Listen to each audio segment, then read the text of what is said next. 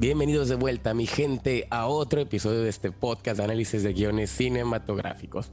Pues sí, estuvimos ausentes por un tiempo, ustedes saben, pues contratiempos, trabajo, etcétera. Y pues previamente nos quedamos en una serie de pues que eran las mejores películas de acuerdo a la Writers Guild of America, pero pues en este caso vamos a hacer algo un poquito diferente. Prometo que con el tiempo, pues en estas semanitas yo me pondré al corriente con los análisis de este top, pues para no dejarlo inconcluso y que todo se complete como era intencionado. Ya saben ustedes que estamos en el mes de octubre, pero pues ahora del 2023 y pues saben perfectamente que octubre es el mes, o más bien es nuestro mes y siempre lo será, el mes de las películas de terror spooky movies, horror fiction, etc. Así que mi gente, prepárense para otro mes de cuatro películas que consideramos son dignas de análisis para este Halloween.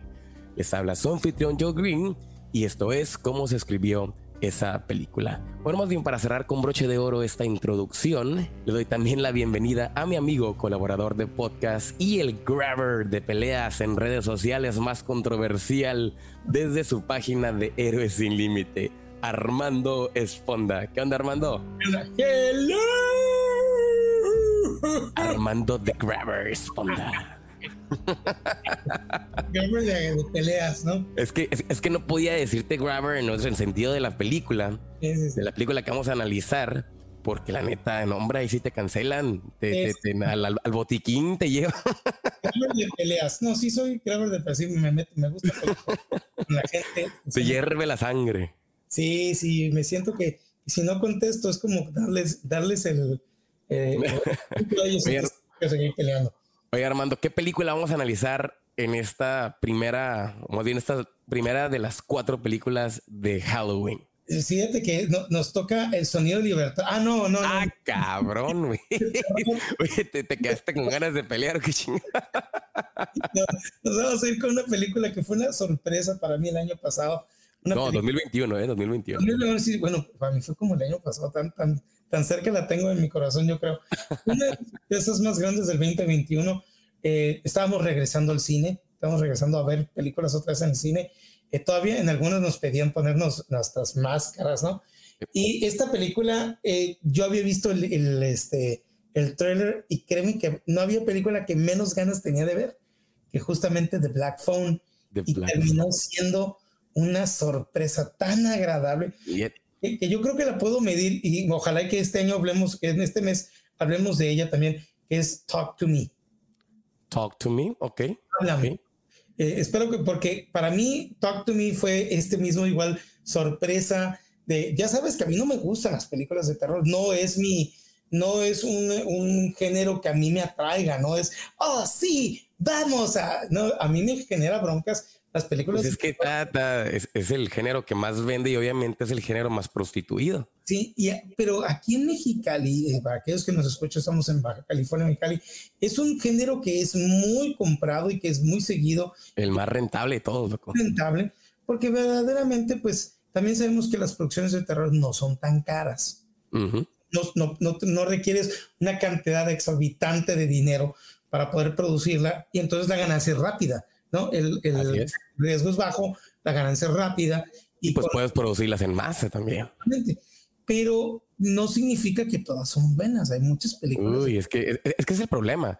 O sea, las películas, la neta, que son de, de fórmula, como dices, que puedes prostituir de manera inmediata, pues son así como las películas de bajo presupuesto, pues tienden a ser películas en masa donde realmente pues es más cantidad que calidad, pues lo vimos con el, o sea, lo, hablamos el año pasado cuando estábamos hablando de todos estos VHS horror, ¿no? O sea, antes de la, o sea, después de Halloween, después de Viernes 13, ¿cuánto cochinero no salió en los ochentas para tener que llegar hasta Nightmare, la de esta de Freddy Krueger? O sea, realmente ese es el, problema.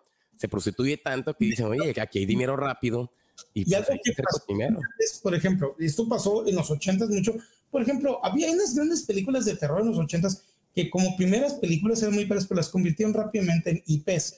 Como tú, decías, Pesadilla en la calle en el infierno. La 1 es genial, la 2 no es buena, pero en la 3 encontraron una fórmula y decían, bueno, con la 3 cerramos y salió tan buena que se fueron 4, 5, 6, 7, es decir, Ya y se va prostituyendo de la cosa. Lo mismo pasó, por ejemplo, yo me acuerdo de una película que se llama Phantasm, que no te acuerdas, este es este, el villano tiene como una pelota de metal que le salen picos. No me acuerdo de esa, fíjate. Muy buena Phantasm y también Phantasm uno independiente, super low budget, eh, de mucho miedo y le volvió un IP y salió Phantasm 2, Phantasm 3. El Eso pasa con todas, o sea, lo que le pasa a las películas de terror más que nada es lo que le llaman el body count, ¿no? O sea, en la primera hay dos que tres muertes y de ahí en adelante lo que te enfocas de que, güey, la gente quiere muertes y dale 20 mil muertes. Por eso Halloween Kills es la basura de basuras porque Oye, pues no manches, este vato casi mata todo el universo, pues. O sea. Es eso. Ahora, algo que, también es el sentido de que eh, creas personajes que la gente quiere ver morir. Sí, Y se generan las reglas que, que, gracias a Dios esta película no las tiene. Son las reglas de, ah, bueno, si tú quieres sobrevivir en una película de terror, tienes que ser bueno y no tener sexo y no hacer eso. Y en los ochentas, eh, ahí se crearon esas fórmulas, ¿no? porque entonces ya se portó mal y por lo tanto va a venir el malo, bueno, no tan malo, ¿no? Porque mucha gente le echaba porras al malo, ¿no? chiste, la gente, cuéntate, eh, se, se, venden figuritas y juguetes de Freddy Krueger. Uno de los, de los eh, coleccionables más grandes es el guante de Freddy Krueger, pero es un guante de navajas, ¿no? Pero la gente adoraba a Freddy Krueger. Entonces, eh, ¿por qué? Porque técnicamente castigaba a los malos. Sí, y, si te fijas, o sea, ya remontándonos al terror más contemporáneo, pues nos vamos ya con temas este, sociales y pues, o sea, pasó en, el, en, los 2000 con la cuestión del, todas estas de como el body horror, ¿no? Que Hostel, de todo ese tipo de películas, Saw, o sea, Saw empezó una película muy interesante cuando de la nada se prostituyó a solo ver muertes y sanguinario y todo el cotorreo. pero siento que, pero siento que esta última década o sea, nos fuimos más por películas un poquito más cerebrales que siento que, por ejemplo, o sea, el tema de esta película es la desaparición de niños. Entonces, ¿cómo le haces para hacer una película, pues en teoría, de terror con la desaparición de los niños, no? Es un tema muy sensible y un tema muy real y muy cercano a muchas personas. La neta, lo más fácil sería simplemente un vato así tipo el, el robachicos que empiece a desmembrar gente y pues llega la policía y el último algo, una final girl o algo así lo, lo, pueda matar. Es muy fácil irte por la fórmula de la final girl con, con body count, con pedacería. ¿no? Y a verte, nomás puedo decir, eh, puedes agarrar el último acto de justamente del silencio de los inocentes y hacerle una película. Ándale, ándale. Niño que, se, escapa, todo el cotorreo todos los túneles que a lo mejor tiene generado este terrible hombre con toda la pedacería de gente. Y eso hubiera sido una película muy sencilla de hacer, con low budget, porque todo es en set adentro, con un sets, pero justamente, y gracias, gracias a Scott Derrickson, eh, a, su, a su manera de hacer películas y a su visión, que no, nos topamos con una película completamente original, hace un giro increíble, este, y hace te digo, por mucho, esta película fue por la cual Scott Derrickson no quiso ser la, la segunda secuela de Multiverse of Madness. Sí, ¿no? le tenemos que agradecer porque número uno nos dejó que fuera Sam Raimi quien hiciera esa película y al mismo tiempo nos trajo esta joya que se llama The Black Phone y que obviamente aparte trae una increíble actuación por todo el elenco. Sí. Pero pues en especial de Ethan Hawke. Que la neta es de los papeles más memorables que ha tenido últimamente. Yo sinceramente no pensaba nada de él. El, trailer, digo, el trailer está tan malo. Es que, es que fíjate, sí quisiera que hablaras de ese pedo, porque la neta, el, la, aproximación que tenemos ahorita con las películas son los pinches trailers. Y realmente es el trailer de esta película que nos daba. Yo sinceramente ya no quiero mirar trailers. O sea, cuando me dijiste toda esa película, tú me dijiste como que, uy, esa madre se ve como que ah, otra película, el, teléfono maldito, que el Black Está lleno de fantasmas y el niño no va a saber si tenerle más miedo al vivo o a los muertos. es que sí, fíjate, tan solo güey cómo te venden la premisa. O sea, en IMDB te viene la premisa de que después de ser secuestrado por un asesino de niños y encerrado en un sótano insonorizado, un niño de 13 años comienza a recibir llamadas en un teléfono desconectado de las víctimas anteriores del asesino. O sea, ¿qué puedes pensar? cuando ves esa premisa y luego ves el trailer. dices que, pues sí, o sea, un asesino te encierra y ese teléfono te va a empezar a hacer como llamadas spookies y te van a atormentar y te van a seguir espíritus, o sea. No sabes quién tiene problema, decir, hubiera estado con a lo mejor sí en el sentido de que el niño pidiéndole al, hombre que lo está raptando y que le pueda hacer que no te vayas, no me dejes. No te vayas solo, güey. Pero, qué bueno que no fue ese film. Qué bueno que no fue ese film. Verdaderamente sorprendente lo que, lo que hizo. Y, y realmente, pero vamos hablando de, de esta trama. ¿Cuáles son las sorpresas? Fíjate que, pero, por ejemplo, nada más este, dando como un, este, agregando algo. Yo no conocía mucho el trabajo de Scott Derrickson. O sea, se había mirado en la película esta de, ¿cómo se llamaba la, la una que hizo por ahí del 2011? Esta muy famosa, Siniestro. Ah, sí. Siniestro. Sí, sí, Pero sí. que la miré en su época, o sea, por allá del 2011, por cuando salió. Y la neta, pues no le entendía mucho. La neta, no, no estaba tan familiarizado con, los, con la cuestión del análisis del género. Y pues me había pasado un poco de noche, ¿no? Pero después de mirar esta película, volví a, mirar este, lo que fue Siniestro. hijo de su pinche madre, qué, qué, qué fregonería de película. Ya, ya le y, y, y, te vas dando cuenta de la fórmula que va manejando este vato y los mismos actores, la neta, eso sí.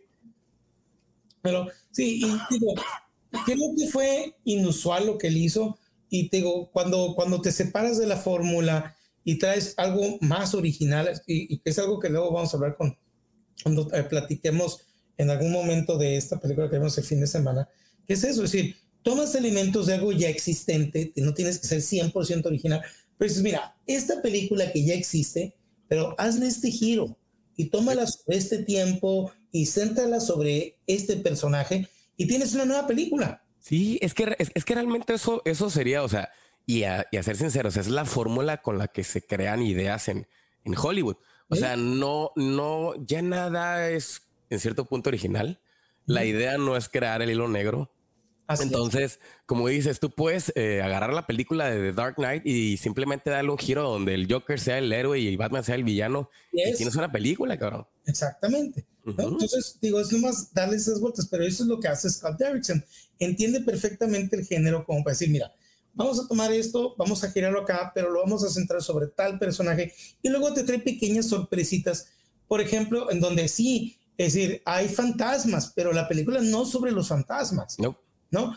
Hay, hay elementos sobrenaturales, pero no es sobre los elementos sobrenaturales. Sí, hay, hay, una situación de, de eh, no solamente abuso de niños, sino que también en, el caso de una separación, un alejamiento de un padre que no sabe cómo enfrentar. Cómo lidiar con la muerte de su esposa y con el cómo criar a sus niños. Pero eso enriquece la historia, no es la historia. Entonces, digo, cuando tienes un director que entiende perfectamente esos elementos, claro que te va a hacer una película eh, muy fregona, ¿no? Y aparte, soundtrack bien hecho y que, y que también cuando entiendes que los, es, que, ¿cómo se llaman? Los jump scares deben de ser muy limitados. No significa no tenerlos, pero tenerlos bien hechos, porque si no, lo que pasa con jump scares es que después del octavo o noveno, pues ya no da miedo.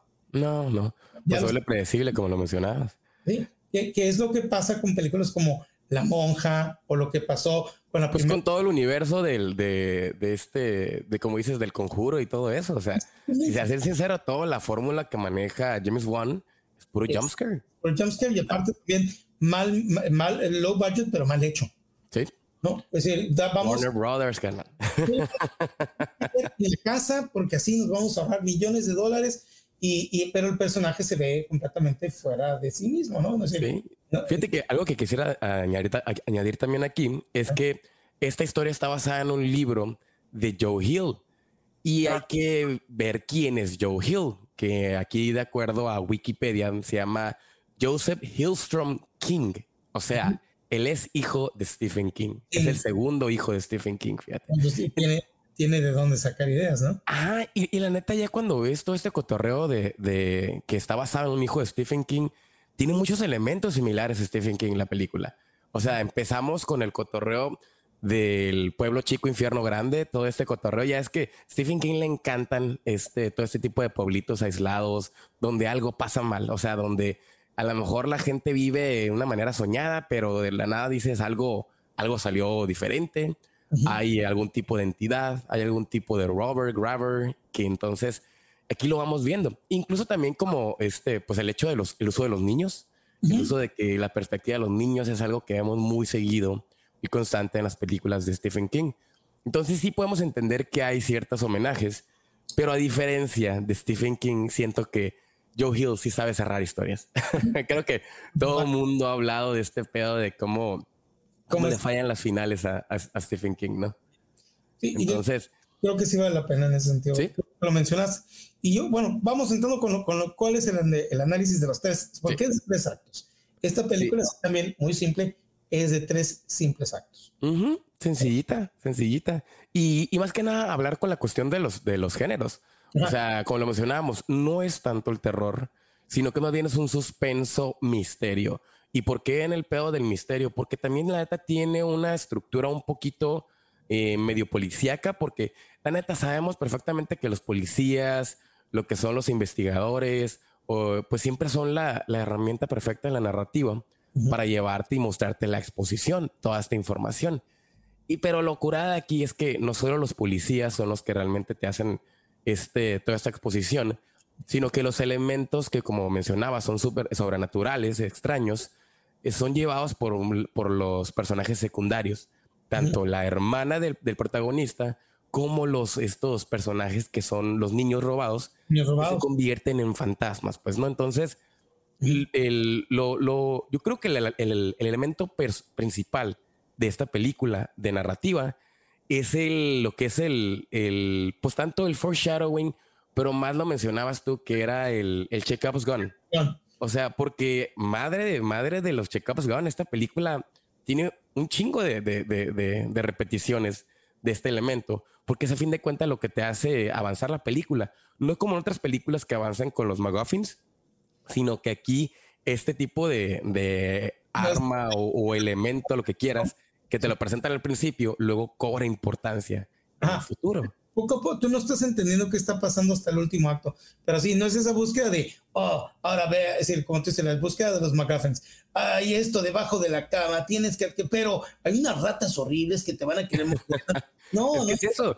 Como lo mencionabas, las películas de terror convencionales ah. te ponen de que el, ah, para poder salvar a este niño tienes que conseguir tal esfera pero en lo que vas a conseguir la esfera te encuentras, como dices, que a las ratas, que a los pollos malvados, que a los gatos de, este, poseídos y que o cosas así. Y en eso pasa la película, va creciendo los conflictos, pero en esta no. O sea, aquí no tenemos precisamente un MacGuffin, tenemos información que nos van dando, pero lo interesante es que como nos hace parte en cierto punto el escritor, nos hace parte al, al espectador en el hecho de que te, da, te voy a dar el uno más uno y tú vas a empezar a sumar los resultados y vas a sacar conclusiones, cabrón. Entonces, ese es el chiste del Chekhov's Gun. O sea, los ejemplos más, más, más claros, yo creo que el Chekhov's Gun es el hecho de que de repente en tal parte de la película te presenten un arma. En este caso es el, el teléfono. Y obviamente se llama, la película se llama The Black Phone. Entonces, cuando ves el teléfono negro, dices, esta madre tiene que tener importancia. Al principio lo miras, empieza a cobrar importancia, va creciendo la importancia, hasta llegar a un punto donde dices, el, el, el Black Phone es con lo que le da en la madre el protagonista al grabber. Al principio, el teléfono negro es hasta un poquito molesto. Es como que la primera vez que lo conoces, no es tanto el miedo, es como que, ah, es como, güey, ay, deja de estar moliendo. Y hasta te quedas como que, güey, ya contesta para que no más pase, ¿no? Pero es esa la situación, no, nunca te lo maneja como, oh, el teléfono está sonando. Es, otra cosa. La clásica de que le haces un zoom in ahí con una música en creciendo para que luego salga el jumpscare. No, no, no, no, nada de eso aquí, cabrón. Y, y esto es algo que tiene muy bien el soundtrack, está genial. y te fijas, la música, como dices, es algo muy realista. O sea, todo, todo se maneja en, en, la cuestión de, este, más que nada del género de suspenso, pero en la cuestión de los robos de los niños. o sea, no te va, no te llega por la película de terror convencional, la neta. No, no, me gusta mucho. Bueno, vamos entonces con, con, estos, con los actos de esta película. porque hay gente que dice, ya empiecen. tiene tres actos. Estos tres actos. Y como siempre, el primer acto esta película empieza con un day in the life, ¿no? Un day in the life de este pueblito, cómo funciona, cuáles son los hábitos. Y a mí, a mí me llama la atención porque si vemos toda esta dinámica y hay una parte en donde vemos, vemos también el, el modus operandi de justamente de este, de este, del villano. Pero empezamos con un juego de béisbol, ¿no? Y, y, empezamos a ver ciertas dinámicas que te hacen sentirte acomodado, como diciendo, bueno, creo que voy a predecir lo que pasa aquí. A mí me sorprendió porque, pues, es el típico juego en donde el protagonista, pues, no se ve como, como el que la persona que domina este deporte. Y está de pitcher y es, es el típico última pichada y ganamos, pero con que este es, como el llamerito, ¿no? Como un casi underdog, ¿no? El personaje, ¿no? Estamos a punto de. Y pues justamente el contrincante es, es más alto, más delgado, se ve un poco. Bruce, Bruce, Bruce, Bruce. Y, entonces, pues terminas pasando lo que, lo que tememos, ¿no? Que pues Bruce es mucho más ágil y le da el batazo, eh, mete el home run y técnicamente el juego se acaba con eso. y, ya, no, y, ya, no, y ya no, ya no, el, el, protagonista ya no tiene la niña. No, ya no tiene a la It's the girl, loses the girl. Pero entonces, y también no hay el apoyo del padre, la única que está ahí que ves que es que le apoya es la hermana. Pero tú piensas aquí, va a llegar este vato del bat y le va a hacer bullying, ¿no? Porque esto es lo que estamos acostumbrados. Y hay un desarmamento, así llega y le dice, oye, vato, pichas muy bien. Sí. Your arm is amazing. Y a mí, yo cuando vi eso, güey, yo no me lo esperaba. Digo, oye, sí, sé como de miedo esta película, ¿no? Me está, me está sacando de onda. Y esto es muy bueno porque justamente te humaniza. Y aparte, y aparte eh, te encariñas con el personaje de Bruce. Ajá, no todos los chamacos son malvados, no todos los chamacos son hijos de la fregada, no todos los chamacos son. más cuando son populares, ¿no? Es popular y le dice, vato, ¿sabes qué? Pichas muy bien, neta, le da, le da porras y luego, ya que lo humaniza, ya que lo quieres, ya que le encariñas, pues viene la parte fea, ¿no? Sí. Es secuestrado. Desaparece. Y es donde te empiezas a decir, Madre Santa. Porque aquí viene el giro. Normalmente en estas películas, el malvado secuestra gente y lastima gente, lo que habíamos dicho, pero es mala y entonces como que te da una especie de gusto, ¿no? O sea, ajá. y aquí no, es como que no, no, entonces te, duele, te duele eso y entonces te humaniza, te hace entender que pues que todo niño, porque te voy a decir una cosa, ¿sabes en qué película no, no, pasa esto? En la película que escribe su papá, en, justamente en Pennywise, en It, ¿quiénes son los que son castigados? ¿Quiénes son los, los niños? Los niños. Los, ah, No, acuérdate que hay uno que es el que se mete, que lo quiere lastimar y que se mete al túnel y ese hasta que aparece el globo y pum, desaparece, ¿no? ¿Te acuerdas? En escena, pero es uno de los niños malvados, ¿no? Es un niño que es, que es, que entonces no te, te duele, te, te, dice, ay, güey, está pesado, pero no te duele tanto por, porque... ¿sabes? los buenos.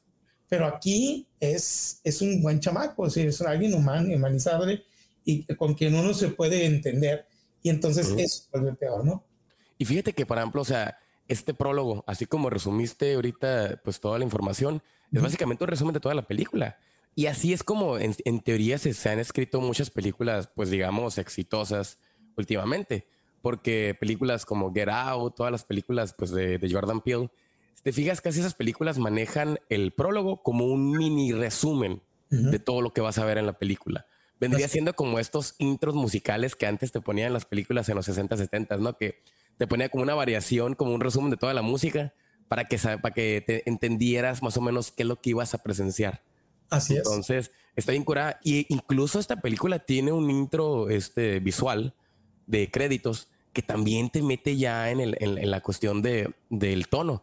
La neta, ese intro, no sé si tú, pero a, mí me recordó al intro de Seven. Ajá, Sí, y tiene ese pedo creepy, los, los recortes, todo eso. Te va metiendo ya en este, en el mood de lo que va a ser de la película. Y pues ya viste que es de la cuestión de desaparecidos, ¿no? Niños desaparecidos. Entonces, ya entrando pues con lo que es el primer acto, ¿qué, qué, entramos con eso, Armando? Pues ya digo, ya en este caso, pues ya empezamos ya con un, un típico. Entendemos que es más, es un misterio, suspenso. Entendemos también la manera, cómo es el modus operandi, ¿no? La van, ¿no? El hecho de los globos, ¿no? Cómo se utiliza a su, a su lado pero también empezamos a tener el status quo, ¿no? ¿Quién es quién en este lugar?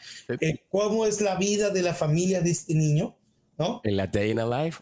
la, relación que él tiene con su papá, en la relación que tiene con la hermana, que también a mí la hermana fue una gran sorpresa, porque también no es la típica hermanita, esta es, no es la porque todo el mundo es como que el mayor tiene una hermanita que, que es la que hay que... Tiene que, defender y todo, y la niña bonita y todo. No, esta una pispireta la chamaca, ¿no? Es decir, contesta. Cabrona, güey. Ella es la que tiene los pantalones en la familia porque es la que le dice, tienes que levantarte, tienes que pelear de regreso, no dejes que te diga estas cosas, ¿no? ¿No?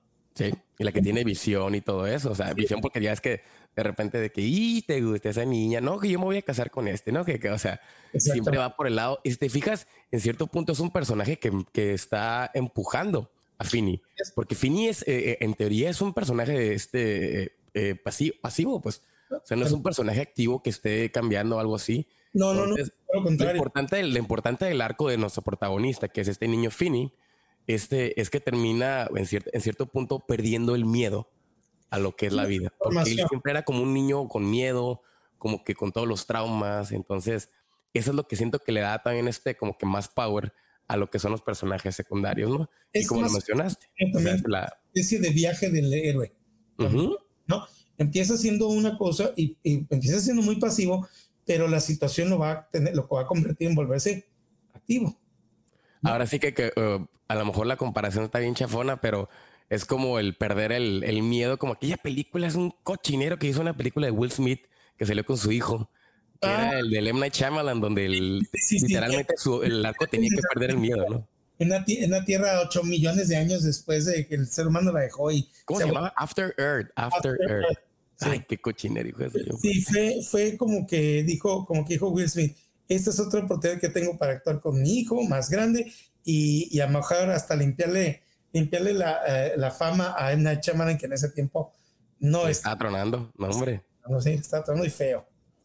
Sí. Sí. Entonces te fijas, o sea, más que nada la cuestión del arco, ¿no? De hecho de pues perder el miedo, convertirte ahora sí que pues una persona pues ya, este, podemos decir más recta a futuro. Y pues este, eso es lo que me gustó a mí del, del, personaje de Finny, que a través de esos personajes secundarios pues va empezando a, a realmente a convertirse en un hombre, pues o sea, porque también que te da a entender que en un universo de donde existen ese tipo de personajes como el Grabber, como el, el, villano que es este personaje de Ethan Hawke, pues la neta, este, tienes que ponerte las pilas porque pues este, te están a entender que en un mundo así, las personas débiles pues no, no, no prosperan, ¿no? O sea, los primeros otros, los otros niños que desaparecen no son pasivos, son todo lo contrario. Entonces, si estos son pistolitas, cabrón. Si los, si los otros que han pistolas no sobrevivieron, este no tiene chance. Entonces también ese es, ese sentido. Entonces, de, él rápidamente también en el primer acto, te digo, vemos que aquí hay varias broncas. Tenemos un padre ausente y también medio alcohólico. Es ausente, alcohólico y al mismo tiempo abusador. Y tienes, tienes una hermana que es muy pispireta, muy fuerte, muy eh, peleadora. Este chamaco que está guardándose miles de broncas y que es una bomba. Eh, técnicamente es, eh, es una bomba de tiempo porque él está guardando todo, es pasivo, pero y sufre también bullying en la escuela. Sí. Entonces, igual también la hermana, hay que mencionar que pues tiene poderes. Ah, bueno, en esta parte me, me, gusta. Tiene poderes, pero es algo muy interesante. No se vuelven, es decir, los utilizan en, en, el, en la película, pero no son omnipotentes ni, oh, voy a controlar. No, es, no es el, el, no es la Eleven de, de Stranger Things, pues. Y, y, no, no puede ella controlarlos de tal manera que, ah, que tú digas, ah, ok, eh, los va a utilizar para esto, ¿no? Oye, pero su manera de, de, de, tratar de entenderlos es rezarle a Jesús, güey. Y, le, y le caga el palo a Jesús de que, Jesús, ¿por qué me das ese tipo de cosas? ¿Y por qué ahora no me dejas sueños? o sea, está bien chile la manera que hace como su ritual, güey, realmente. porque pues también pues, viene de esa religión esa educación cristiana y pues como ella relaciona esa realidad, eso, y si, si él es el que da todo, ¿por qué? Y, y, digo, si le habla de todo su papá y de todo, el mundo, ¿por qué no le va a dar de tú a Jesús? Que también es, es saber construir muy bien un personaje, no se siente que, que, que, es decir, si ella le hablara de tú a su papá y de usted a Jesús, entonces no, no parecería que habría lógica en su manera de pensar, le habla de todo. Pues claro que le va a hablar de todo Jesús, ¿no? Como que órale, cabrón, ¿por qué, por qué me, mandaste un sueño así y de la nada no me mandas nada, cabrón? O sea, ¿qué onda? Entonces, es chido porque como dices, es una manera de entender también las cosas sobrenaturales, pues. Y la actriz es, la niña es increíble en su papel también, porque es muy creíble lo que está sucediendo. Y vemos que, pues, inclusive, este, eh, eh, primero tienes este chamaco beisbolista que es secuestrado, y luego tienes el otro que también, que es, es lo peor, ¿no? Este sí es un desgraciado, lo golpea, es violento, y también desaparece. Robin Arellano. el niño este que, que de hecho defiende a Finn. Vemos que realmente es uno de los niños que defiende o sea, al protagonista. Sí. Ahora, no sé si no me recuerdo. Hay alguien que desaparece antes de Robin, ¿no?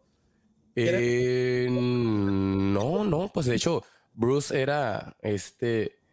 Es que, es, que cuando, cuando es en el, cuando vemos en el prólogo, vemos que, por ejemplo, hay una escena que está caminando este Finn con, con, con Gwen, con su hermana, y de repente ven como todos los, los, los estos carteles de, desaparecidos. Y incluso él va, va a, bueno, ella va a mencionarlo y él, y él le dice como que no, no lo menciones. O sea, no digas su nombre. Y ella dice como que, ay, no manches, ni que el, el, el, el este grabber nos fuera a escuchar que, ella le dice Robert, no tanto Grabber, ¿no? Pero dice ni que nos fuera a escuchar. Entonces ahí en esos carteles vemos un foreshadowing, o sea, una, este, ah, los niños que vamos a ver después en la película. Ah, Pero ya realmente como los que vemos en acción es Bruce y luego ya con Robin Arellano. En cierto punto, o sea, eso también tiene como que algo bien curado porque en, el, en las películas de misterio siempre tienes el primero para darte el, el, el para ver el status quo el segundo es como para acercarte al hecho y el tercero ya es como el definitivo. Entonces, el tercero, si te fijas aquí, ya es Fini, que es el que nos lleva al nuevo mundo, que sería, o sea, hay que entender que el primer acto es, pues como dices, el Day in a Life, todo esto, entender cómo es la vida, la ciudad, quién es el grabber, cómo opera. Entonces, nuestro cambio de acto, o sea, es cuando realmente, pues ahora sí le toca a Fini ser secuestrado, ¿no? Entonces, eso es lo, lo, lo, lo interesante porque lo mismo de la fórmula, pues también. Sí. Pues entonces, ahora sí, pues pasa, yo creo que pasamos al segundo acto, que es cuando ya por fin pasa lo que pues sabemos que tiene que suceder. Sí, el secuestro de Fini. El secuestro de Fini. Y, y te digo, lo, yo siento que si no es inmediato, pero sientes que va para allá porque el secuestro también de, su compañero lo baja mucho, lo, lo, lo de, lo, lo, lastima bastante y entonces está en un momento sumamente, eh, eh, débil, vulnerable. vulnerable. Y ahí es cuando justamente es justamente su secuestro, ¿no? Es que realmente sí, porque si te fijas, este, eh, desde que secuestran a Robin Arellano, más bien sería como el cambio de acto, porque es un nuevo mundo donde ya Robin ya no va a defender a, a, y ahora si te fijas, los bullies ahora sí golpean con todo a, este, a Finney, y ahí es donde realmente él queda vulnerable en el hecho de que su hermana tampoco está, y en ese momento, cuando él se va, dirige a su casa, es donde lo capturan. Entonces vemos como ese ya es un nuevo mundo, nuevas reglas, y pues también vemos ya ahora sí que a más a detalle el, el modus operandi de este raptor, ¿no? Que aquí es cuando la primera interacción que vemos ya con Ethan Hawke en la película, porque pasó de ser un ente desconocido, o sea, un personaje que es como que, ah, es el, el, el, roba chicos. Ahora aquí ya lo empezamos a darle personalidad. Entonces, desde aquí, la neta, y hay, que ser sinceros, este personaje desde la primera vez que sale es un personajazo, ¿eh? La neta, o sea, está muy bien construido el personaje del Grabber en esta película. Muy bien hecho. Me, no te voy a decir que me recuerda en su manera de ser, pero si la actuación es, desaparece Ethan Hawke en este personaje y tiene esta manera de ser como, te voy a recordarlo, que es como es el villano de justamente de, Silence of the Lambs. Que sí, de hecho, el modo operandi es el mismo. Ah, es decir, en, en, esa manera que se hace ver como soy vulnerable, soy tonto, ay, mira qué tonto soy, no puedo ser. mi, brazo lo tengo, lo tengo madreado. ¿Me ayudas con el? Ya es que en of the Lambs le, le, le pide que ayude con el, con el, este, con el sillón, ¿no? ayudar a subir el mueble. Uh te puedes meter a la van. y pues la neta, los niños pues son, son, son, son ignorantes, pues. Sí. La neta. O sea, no tienen esa, esa malicia del hecho de decir de que, a ver, yo no confío en ti, cabrón. O sea, pues, Dice, más decir aquí huyó, no, que aquí murió. Y, y, ahí habíamos visto también ya como una, una, una anticipación porque la policía se había acercado con, con Gwen y había hablado de los Black Balloons, porque realmente a Gwen lo que lo mete en problemas es que ella había hablado con una amiga suya de que en sus sueños había visto los Black Balloons, o sea, los, los globos negros. Entonces la policía se queda como que, a ver, qué cabrón, ¿por qué esta morrilla? A ver qué onda con los globos negros, pues. Y te digo, también otra cosa que me gusta es que no son los típicos policías tontos. No. No, no, no sé cómo llega a ser policía. No, no estamos viendo los Simpsons. Estamos viendo un grupo de gente bien intencionada que, que nomás están, es decir, les ha rebasado la situación, ¿no? Y también, si te fijas, no son medio groseritos los vatos, ¿eh? Ah, también, también, pero te digo, porque todo el pueblo está lleno de groseros, ¿no? Sí. Pero ese es el, los pueblos pequeños así, es todo el mundo se habla de tú, todo el mundo se habla de güey, todos se mandan, todos son groseros con todos, ¿no? Entonces. Como que, trabajan ya en un pedo así como True Detective, el, hecho de que ah, otro día más de trabajo, ¿no? O sea, sí. Otro niño que se roba. Se viene acá a decirnos cómo, están, cómo hacen las cosas. Entonces, este, pues entonces eh, raptan a este chamaco y entonces hasta ese momento, pues también me gusta mucho cómo el director te va con, te va, es decir, al principio el universo de este lugar, de este nuevo universo, la realidad de este chamaco es muy pequeña. Es decir, su atención está directo sobre su secuestrador, ¿no? Y lo único que tú ves es solamente una porción muy pequeña del cuarto y al secuestrador y las escaleras, ¿no? Como diciendo, yo soy el guarura y, la, y aquí está la, la salida, nomás que para pasar la salida tienes que pasar sobre mí, ¿no? Y, y poco a poco el director nos va a ir revelando el cuarto. ¿no? Y también qué onda con el personaje, porque ah. oye, las máscaras, o sea, porque, porque yo digo las máscaras en plural, porque cambia la forma, ¿eh? Sí, sí, sí, sí. la máscara está dividida en dos partes. Exactamente. La parte de la nariz para arriba y luego para abajo. Así, exactamente. Y dependiendo de, de, qué, de qué porción de la máscara tiene puesto o qué tan completa está, también va a cambiar su manera de ser, que lo cual... El estado de ánimo, ¿no? Que puede ser que a lo mejor también le da una complejidad al personaje sobre que a lo mejor tiene una, dos o tiene personalidades múltiples, tiene una especie de bipolaridad. La neta, sí. Yo creo que es como personalidades múltiples, pero es que lo chilo también de la película, que te lo deja en misterio, pues. O sea, realmente nunca conoces al 100% quién es el personaje. Es, más, realmente ni siquiera sabes cuál es el nombre verdadero del personaje del Grabber. o sea, incluso ves el, en, en, IMDb y dice The Grabber. O sea, no te dice nada. Esto es algo muy interesante cuando tú haces que tu villano no tenga origen. Pues como Joker. Ajá, como Joker, lo vuelves una fuerza en la naturaleza. No necesariamente tengo que darte el origen del personaje para que entiendas que es malvado, que es, es bueno, no malvado, es, es este, en este caso es, eh, hay una palabra, ya se me acaba de olvidar. ¿Conflictuado o algo así? No, no, no, es, es, decir, es cuando utilizas tu inteligencia para el mal. Pues sí. Es decir, no es tonto, no es de que no sabe más, no es de que está eh, tiene un conflicto de mentalidad, no. El vato es muy inteligente. El vato disfruta hacer el mal. Decidido utilizar esa inteligencia.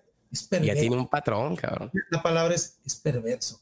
Y, y, y fíjate que esto representa en cierto punto lo que es en general a los robachicos. O sea, yo creo que este personaje nos, nos, o sea, es tan memorable porque representa esa fuerza maldita de lo, o más bien es, lo que es el mal en el hecho del, del, robo a los niños en general, pues. O sea, ¿cuántos tipos de robachicos, este, no, en, en, cierto punto los estereotipos no se juntaron en este personaje para poder crearte de decir de que, oye, es que estas cosas sí pasan de verdad. Sí, las personas que comienzan sí existen y tienen esta capacidad de hacerse pasar como otras y, y no, y, solamente revelar este lado horrible y malvado a sus víctimas. Entonces, sí. por eso todo el mundo cae con por ellos. Por eso decir, ah, cuando dicen, ah, yo de esta agua no beberé, no, yo nunca caeré sobre eso. Espérate, carnal, hay una razón por la cual los demás han caído, ¿no? ¿No? Eh, es esta situación, pero poco a poco el director sabe que ir mostrándonos el cuarto. Algo que, a mí me sorprendió es que sí, las primeras escenas casi todo es en negro, si lo, tú solamente ves al villano, al grabber, ves la puerta detrás de él y el niño está en su silla, pero no has visto el resto del cuarto, ¿no? Y poco a poco el director, en este caso, Derrickson, nos va a ir revelando el cuarto en, en todo lo que va sucediendo después de esto. Sí, y, y, ahí es donde entra ya lo que es este, pues el, el, elemento más grande, ¿no? Lo que es el, las llamadas al teléfono. pues, vemos esta primera llamada. A mí me gusta porque también no fue inmediatamente caer al teléfono. no es como, ah, eh, estás aquí. a ver, lo escuché, pero ¿cómo que esta madre? ¿Cómo que lo escuché? Porque, porque este, está desconectado, güey. O sea. Y esa es la parte, está desconectado y poco. Entonces entra este, este podríamos decir, eh, este es una herramienta, pero al mismo tiempo es un conducto de comunicación. ¿no? Y este conducto no necesariamente es el, nuestro famoso, este, no, no es el McGuffin, porque no hay una búsqueda de él, ni es como si lo tienes, tienes el poder, pero es un conducto que, que va a permitir crecimiento al personaje. Sí, realmente, o sea, la superación de los miedos, o sea, del, del, del, personaje principal a través de estas llamadas, ¿no? Porque si te fijas aquí, la manera que avanza la película, es en, en, cuanto al el grabber, cómo le va día tras día, pues en cierto punto vemos su forma de operar, de qué le lleva el, el, alimento y de que dice, no te voy a drogar. Este, por más que grites aquí, todo está insonoro, no va a pasar nada cosida así. Entonces empieza a ver primero desde el punto de vista del, del de que, a ver, a ver, aquí yo, yo controlo, estas son mis reglas y este es mi mundo. Ahora tú estás encerrado en mi mundo, cabrón. Bajo mis reglas. Y, yo haré contigo lo que yo quiera.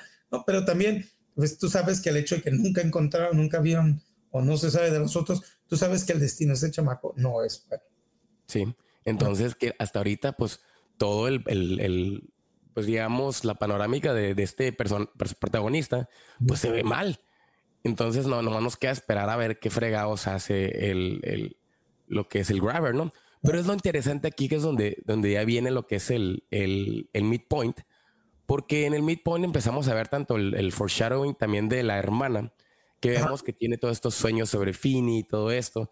Y al principio quedamos como que, acá, ah, ¿qué onda con estas madres? O sea, no entendemos qué onda con ese pedo. Pero luego ya empiezan a hacer este tipo de llamadas. Y aquí, y aquí es donde lo interesante del midpoint, porque cambia la dinámica. O sea, la, la, dinámica de, la primera primer, primer mitad del, del, segundo acto están en donde el grabber tiene el poder.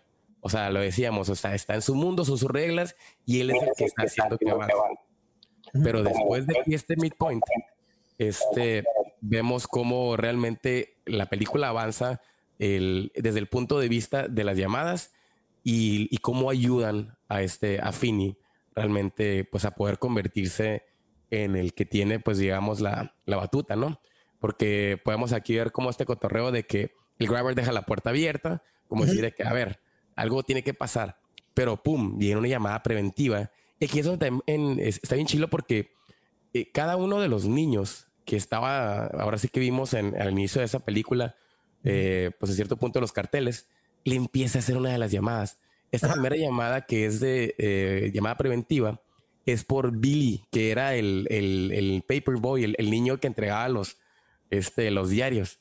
Entonces, el, en el intro tengo entendido que sale como una de las eh, como un detallito de que un niño Paperboy desaparecido. Ah. Entonces, y, si te fijas, ese cotorreo, también luego el niño, o sea, vemos esta dinámica donde la llamada te va a decir de que, hey, hay un mensaje, yo soy tal persona, este, tú me vas a decir quién era, porque yo no me acuerdo quién soy, porque se das cuenta que estoy como en el, en el otro mundo, ¿no? O en un tipo de limbo. y si es entendido, entendido, es decir, no, no, no, saben qué les pasó, ellos no entienden, nomás sabemos que ya no estamos aquí, ¿no? Entonces es como un tipo de limbo, ¿no? Y, si te fijas, o sea, la dinámica es el intro, quién es el personaje, este, cuál es el mensaje, y luego de que, oye, hay algo, hay elementos en el cuarto que te van a ayudar a escapar de aquí. Entonces él le da el primer el, elemento que es el cable escondido, que le dice aquí en tal parte hay un cable escondido y cosas así. Y vemos esta dinámica como que pues quiere escapar, todo este cotorreo y vamos como que va creciendo, ¿no? Entonces, esta misma dinámica lo vamos a ver a lo largo de cada una de las llamadas en este midpoint a lo que viene siendo la, la transición al tercer acto. Porque te fijas después de ahí eso, ok, pues también vemos el backstory de la hermana y, y de la, la, madre, todos estos poderes que tenía, qué, qué, es lo que llevó al... Ahí entendemos por qué el padre es alcohólico, ¿no? Exactamente. Este, y, también otro, Adelante, adelante. Que no es nomás que, que sea alcohólico por sí, sino que también él no ha sabido lidiar con la pérdida que tuvo de su esposa, ¿no? Que sí la amaba, pues ella tenía los mismos visiones, el mismo don que tiene la niña, la niña lo ha heredado de ella, ¿no? Y, pero, este, entonces, eso es la, situación. Me gusta porque todas estas respuestas están dadas, pero no en exposición, sino tú las vas en acción. ¿ya? Las vas encontrando en la película, ¿no? Sí, realmente por eso entiendes el, el, el miedo y el enojo del padre cuando ella usa sus poderes porque ahí mismo le dice de que es que no, es que yo no quiero que termines como ella, cabrón. Ajá, y esos poderes la llevó a perderse. Ajá. Entonces, y por otro lado, también este está en Chile porque hay como una línea argumental como extra que es donde los policías están haciendo este sondeo pues con los vecinos de que, oye, pues te damos un flyer, si conoces a este niño, pues, o si lo llegas a ver, pues mándenos información, como lo clásico que haría un, un policía, ¿no? O sea, en su sondeo para para obtener información de los vecinos, porque pues lo, lo volvemos a decir, pueblo chico, infierno grande. Entonces llegan a un personaje que se llama Max, que está incurada porque es este clásico vato loco que, que trae este, sus teorías sobre el asesino, tiene todos los recortes y todo esto. Entonces, el, ese personaje aquí también lo utilizan como exposición de que es que yo creo que el, asesino, como mató aquí, eh, su manera de escapar no debe estar tan lejos, no debe vivir tan lejos, debe tener una cochera, porque si no los niños se levantarían y tiene un problema. O sea, tanta información en un momento, pero está en chilo porque el personaje lo hace de una manera interesante y lo hace de una manera tan curada, pero que también los policías lo toman como un loco, pues, porque obviamente también, oye, ves tres líneas ahí de cocaína en, el, en, el, en, la, en la, mesa, cabrón, y es donde dice, ching, eso, Ah, pero sí luego le entra bien duro, ¿no? Pero, y también por otro lado, ahí, ahí también este, hay otro este elemento que está como el del Check-Ups Gone, el perro. Hay un perro que está ladrando y ladrando y le dice, Samson, cállate, Samson. Entonces, al principio este perro como que, ¿qué onda? O sea, ya luego va a cobrar más, más este, atención. justamente. Pero sí está chido ese pedo de lo, lo que decíamos. Max es un personaje que nos da, o sea, que sirve simplemente de exposición pero la neta está chilo porque pues este nos lo da de una manera interesante. De hecho, eh, este mismo actor salió también en, haciendo casi la misma dinámica. Era un, era un personaje que le ayudaba como editor a Ethan Hawke en la película de, de Siniestro. O sea, como digo, vuelvo a usar sus personajes, sus actores. No me había acordado, que bueno, cierto, hasta ahorita que lo dijiste me acaba de regresar. Sí, cuando lo vi dije, madre, este es el mismo vato, fíjate. Como que tiene sus papeles así de, de de, de, extra, así como es como el hermano de Sam Raimi, que lo mete así como en pedacitos, pues. Yo, yo me es que hace tan, yo nomás vi una vez esa película y la vi hace tanto tiempo que no me acordaba. Sí, es que tío, me pasó lo mismo, pero pues gracias a esta película me quedé claro y dije, voy a mirar otra vez que, esa película. Y la neta conocí la y dije, a la madre está bien fregona. Pero fíjate que, y después de esta escena, hay algo bien chilo. Ahora sí que este sí es un foreshadowing, porque hay una transición de Max cuando se está pegando las rayas de repente vemos que viaja la cámara al sótano. Ah, sí. Entonces, en ese momento nosotros no tenemos la menor idea qué onda con, con este viaje al sótano, pero vamos a entender que realmente, o sea, no, no, no, nos, no, nos, no, no tendríamos nosotros la idea de que en esa misma casa podría estar pasando abajo. Exactamente. todo, todo, el cagado del niño, pues, o sea, de, del protagonista. Es una manera muy, muy inteligente de esconder las cosas, porque también, otra regresando al silencio de los inocentes, también hace lo mismo, ¿no? piensas que está en un lugar y resulta que está en otro. Le llaman a ese elemento el hidden in plain sight. ¿Cómo se llama? Hidden, hidden in plain sight. escondido en, en, la vista. ¿Sí? entonces esa transición se me hace genial por lo mismo. Porque ahorita, ya aquí, ya cuando ya miramos la película por una segunda vez, te quedas de que madres, este vato nos estaba diciendo todo desde un principio. O sea, que, este, que los niños están abajo. O sea, todo este cotorreo, ¿no? Entonces, o sea, ya en esta transición, vemos otra, eh, lo que, pues digamos, llega otra llamada, porque lo, lo, vamos a decir, las llamadas hacen avanzar la película. Sí, mientras más llamadas tienes, más, más eventos van pasando, pero te digo, es, lo que me gusta es de que sí, le van, de cada llamada va, es un crecimiento del joven, pero es a través de tener que buscar otro elemento más. No se siente como, como una película de múltiples MacGuffins. ¿no? Sí. Es, el niño tiene que crecer tiene este viaje. Cada uno de estos de estas llamadas es un reto interno. Ándale. Porque realmente eso es, o sea, podemos entenderlo aquí, o sea, lo vemos de una manera visual en el cotorreo de que de repente te salen los personajes, que salen como fantasmas, pero realmente el niño no los está, no lo está mirando. o sea, es algo, es algo más subjetivo, pues. Así es. Entonces, la este película no tiene que explicarte por qué le están llamando. Exactamente. Le están llamando, ¿no? Porque también con los elementos que te han mostrado puedes entender qué tipo de película es, que no es una película como Stranger Things en donde vas a conectar con otro universo y con el y digo, down y todo eso. O sea. La cual que alguien te explique de, oh, sí, lo más probable es que este teléfono fue maldito por una bruja. Así fue. No estés hablando de las películas de James Wan, por favor. es eso me gusta que no hay de, oh, es que este, este teléfono en algún momento. sale la clásica viejita para explicarte eso, ¿no? Exactamente, no, no. Así es como está, créele y muévele, ¿no? Sí, sí pero fíjate que lo, interesante de esta llamada que sigue, ahora le llama Griffin, este es otro de los niños desaparecidos. Él le dice, este, no te ha matado porque no juegas a su juego. Y sí es cierto. Si te fijas, el personaje de, de, de el protagonista, el niño, es un personaje pasivo que no le interesa realmente ni siquiera darle información al grabber. Y, el grabber está en un punto como de que, a ver, cabrón, ¿por qué no haces nada? ¿Por qué no me la haces de pedo? ¿Por qué no acá? O sea, qué show. ¿Por qué no me peleas? Que es lo que todos los otros chamacos sí tenían. Todos los otros chamacos, uno es un beisbolista que, que pues es, es, físicamente apto, el otro era un bully y el otro era el defensor de este chamaco. Entonces, todos estos tienen actitudes activas, hubieran peleado, hubieran tratado de escaparse, hubieran gritado, lo hubieran, y por eso ese era su juego. Y este chamaco es todo lo contrario. Sí. Entonces el, el grabber está como que, oye, pues ¿cómo, cómo le hago para que este vato se, me, me, la haga de pedo? porque no trata de escaparse, ¿no? Sí. Es, es, es, como la, como, como la, la novia celosa de que, porque este vato no me la hace de pedo? ¿eh? Vamos a hacérsela de pedo mejor acá, ¿no? Entonces, la llamada en cierto punto esta de Griffin, este, pues le, le, le, le, hace información y sí es cierto, porque deja la puerta medio abierta el asesino y vemos cómo arriba lo está esperando en una pose. Esa imagen está increíble, ¿eh? la neta. muy buena. Es una uh abierta la puerta porque sé que esto es lo que te va a hacer jugar mi juego. Ándale. caigas, haré contigo lo que quiero. Que a ser sincero, si no le llega la llamada, si le hubieran dado una, una tunda, ¿eh? Pero fue lo bueno de la, de la llamada, es como decía, llamada preventiva. Y fíjate, después de esto, este, llega otra llamada que es de Vance Hooper, esta llamada creo que es para mí, es este, la más eh, importante en cuanto a revelación de información. No la más emotiva de la película, porque para mí la más emotiva es la de, la de Robert Pero Vance Hooper es básicamente este morrillo bully, como decías, el clásico de que aquí lo presentan, porque también la dinámica, si te fijas, es la llamada con, con fin y todo eso, y luego te muestran el backstory del, del, de la persona que fue robada, y luego esa conexión con la niña.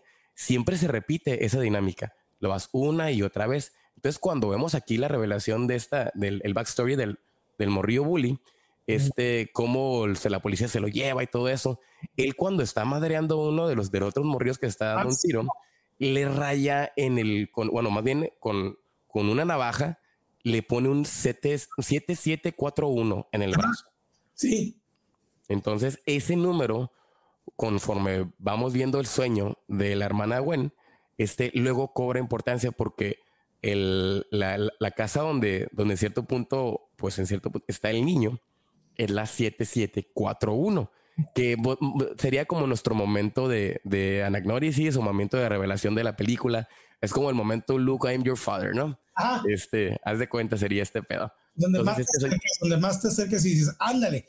Ajá, exactamente. Entonces, también por un lado es como que muy conveniente, o sea, la neta. O sea, el, cuando lo ves son, son como que estos elementos que dices, puta, pues me, de una manera, a lo mejor mucha gente lo puede dar como manera floja, porque yo creo que fue mucho de las críticas a esta película, como que los elementos se le presentaron de manera en cierto punto conveniente para arreglar la, la situación, porque realmente un niño no, no, alguien no te llama para, para darte las, las herramientas para, para salir de un rover. O sea, nuevamente no pasa. Que es, lo que mucha gente criticó de esta película. Pues. Pero es que la película no es una película policíaca. No. no es una película de resolución. Del, de, no, no, es, no, es, no es Prisoners. Es, es, es, la historia del crecimiento de un niño a través de una circunstancia completamente fuera de su control y, y, y que tiene la posibilidad de, de, de, de o sea, eh, no es tanto sobrenatural. De resolverla. Ah, de resolverla y salir él adelante, convertirse en Es como, sobrevivir más que nada, ¿no? Así es. Es una película de experiencia y no una película de, oh, así lo resolvimos. Y sabes que en la mayoría de los casos de, de, de true crime, para que cuando se han resuelto, se han resuelto así. Es algo que nadie había visto. Es tan sencillo y tan enfrente de tu casa. Muchas de las casas que han encontrado de estos asesinos estaban en plena vista. Así que los, es que en los suburbios nunca, nunca sabes. A lo mejor tú tienes un vecino que ha tenido, que has tenido por 25 años y a lo mejor en esos 25 años no sabías que a lo mejor ese vato era un Robert, era un, era un este, alguien que mataba niños, que enterraba en su patio trasero, donde a lo mejor tú una vez tuviste, este, te fue una pelota y él te la entregó de ahí, no sé, o sea. Inclusive, pues en la película Prisoners es, es la ancianita. Sí, sí. La, la persona que menos te que piensas que, que va a decir. ¿Y dónde Debajo del carro jonqueado, ahí tenía el agujero. Ahí. ¿No? Entonces te dices, sí, claro que nadie lo iba a buscar ahí, ¿no? Ándale. Digo, muchas veces así son, y digo, no sé qué me haya metido yo en estas cosas de True Crime, he visto como dos o tres documentales, pero en, en los dos que he visto, es decir, la respuesta estaba enfrente de todos, nomás que nadie la podía ver. ¿no? Así como, como, el, como los libros del, del alquimista. Se fue a viajar en todo el mundo y resulta que el tesoro estaba en su parte, su parte ah, trasera. Sí. ah, no, está en su cuarto bajo su cama. ¿Nunca te diste cuenta o qué? Bueno, pero, bueno, entonces la película se, se, va resolviendo de una manera también más sencilla porque el chiste es de que pues también la policía llegue, ¿no? Este, pero el, el, chiste es la historia del crecimiento del chamaco, ¿no? Sí. Sí, entonces, este, te fijas, o sea, eso fue lo, fue lo bueno que aquí le, como te decía, es la llamada más importante en cuanto a relevancia de información. Y este, y luego todavía para agregarle le dice, en el enchufe enfrente del retrete, eh, hay tal cosa y tienes que golpear aquí, cosa ya total de que te va a llevar a la nevera y esa nevera sales al comedor. Entonces, entonces ahí es como que te dan dando a entender por ahí puedes escapar. Sí. Pero aquí obviamente no, no, no, no pasa. Y aquí si te fijas como hecho, como no lo logra en este momento, viene la, la, la, darkest hour, o sea, viene la hora más oscura porque se siente frustrado el, personaje. O sea, por más que está intentando salir adelante, dice, Madre Santa, ¿dónde estoy? O sea, es la primera vez que llora en toda la película. ¿Ah? Así se rompe. Se rompe. Porque se está dando cuenta de que, la, la, como lo, lo, acabas de mencionar, es una situación que lo sobrepasa. Entonces, no, no, no cualquiera. Nada es que también, si, si, fuera esto de que hay que ir a conseguir los, los McGuffins, cada uno, es decir, él siente que cada una de las cosas que ha hecho no está logrando lo que tiene que hacer, pero accidentalmente está generando otra cosa. Sí. Realmente, pero él no se da cuenta de eso, pues porque está, pues porque su programación como personaje pasivo lo dice en el de que todo lo que haga no sirve para nada. Así es. Que, por eso es lo que te mencionaba, que la siguiente llamada, que viene siendo la llamada de Robbie Arellano, es la más emotiva de la película, porque es la llamada que lo hace en cierto punto cambiar, que le dice, carnal, tú eres mi compa, yo y, la neta, tú eres un vato fuerte, eres una persona bien luchona y siempre has estado ahí. O sea, no por nada eres mi compa, le decía básicamente, ¿no? Entonces vemos a través de esta llamada la información que él le va en, cierto punto dando no es tanto el de que eh, encuentra un elemento o algo así, ¿no? Que dice, tienes que pelear. O sea, hoy es el día donde realmente te vas a defender, porque antes cuando unos bullies, este, él había defendido de unos bullies en el baño. Y les decía, eh, le dice de que dice, un día tú te vas a tener que defender tú solo. Y yo no voy a, yo no te voy a poder ayudar. y aquí es donde le, le dice, este es el día donde tú te vas a defender tú solo, cabrón. Y, lo chilo aquí, si te fijas, le enseña en cierto punto a dar un golpe con este teléfono, ¿no? Y es donde viene este famoso de que step back, step forward, swing. O sea, está bien chilo porque es incluso como una secuencia de tipo Rocky, ¿no? De entrenamiento acá. Así, le vas a salirte. Esa es la manera como te vas a salir. Entonces está chilo porque también te da como este cierre perfecto a lo que es el segundo acto en un punto donde te está diciendo de que ya el personaje es otro. O sea, ya, creció, ya no es el que fue raptado. Este es otro personaje. Es el personaje luchón que va a salir de ahí. O sea, que está intentando salir de ahí. Al mismo tiempo tienes que entender que una vez convirtiéndose eso, ahora sí se puede, se, convierte en alguien que al mismo secuestrador le va a interesar matar. Sí, a él no le interesa el pasivo. Lo que él quiere es lo quiere luchón. Entonces también hay un gran peligro. Que una vez que ahora sí ya te has convertido en este, pero ahora sí estás en riesgo. Entraste en el radar, cabrón. Ahora sí, vas en el radar. Y si no lo logras vencer, entonces te vas a convertir así en la persona que él va a querer matar. Sí. Y eso sí, carne de cañón. Y pues básicamente eso nos lleva al tercer acto, que pues podríamos decir que el tercer acto es la confrontación y la resolución. O sea, es tan sencillita esta película como lo mencionábamos, de que es el hecho de que te presentan al niño con miedo, lo raptan, se convierte conforme va pasando todas estas cosas en, eh, mientras está en, su rapto. Este se convierte en otra persona que pierde el miedo y se confronta con el, con el, con el Robert Graver y, este, y sale de ahí. O sea, está, está sencillita la película. Entonces, ya entrando a este tercer acto, vemos este, pues ya un nuevo mundo donde, pues digamos, ya, ya, ya sabemos que la hermana encontró la casa, que está en Corea porque si te fijas aquí, otra referencia a Stephen King, cuando está allá en la bici, en, el, en la lluvia, todo eso. Sí, sí te acuerdas qué es lo que trae puesto, ¿no? Un, este, un raincoat amarillo. Cierto, es ¿Eh? Entonces, sí, es la gran firma de, del hijo al padre, ¿no? Entonces es el, homenaje, pues básicamente lo que traía Georgie. Georgie Boy. Georgie. Georgie. Boy, you wanna balloon? Entonces, ya, ya vemos ahí como que realmente ya descubre a su hermano y pues podamos entender que ya todas las líneas se van a empezar a cerrar. O sea, ya todo va a cerrar en ese lugar. Vemos como la, la, confrontación que va a tener ya Fini con el, con el Grabber este, con ya que vemos esta situación, está en Chile porque este, el, pues realmente la, la manera que todo se une es también de este personaje que era Max. O sea, Max también hace como que el crack y se le ocurre bajar al, al, sótano. y Madre santa, resulta que estaba el vato, fíjate, que está el niño. Pero es, esa situación donde, donde todo el mundo le está gritando allá en el cine, ¡Eh, está el sótano, güey! esa, esa situación así tipo Hitchcock, ¿no? Y tal y tal. Entonces, cuando lo resuelve, tú dices, madre, lo va a ayudar y bolas. Pues, ¿qué pasó? Que resulta porque ya te acuerdas que, que, que él había dicho, o sea, Max, tengo un hermano, me estoy quedando con él. Yo vivo en Durango. O sea, él dice que vivía en Durango, así en México, y la madre no venía de visita. Y pum, resulta que el mundo es tan chiquito, como lo decíamos, pueblo chico, infierno grande, que su hermano es el Grabber. Entonces tiene que matarlo porque pues ya sabe qué onda con su secreto. Y, por otro lado llega este, el Grabber con su perro, que era el perro que estaba ladrando antes, que era el famoso Samsung. Entonces ya estamos juntando todas las piezas y aquí es donde se, presenta realmente es como que la introducción ya de la confrontación.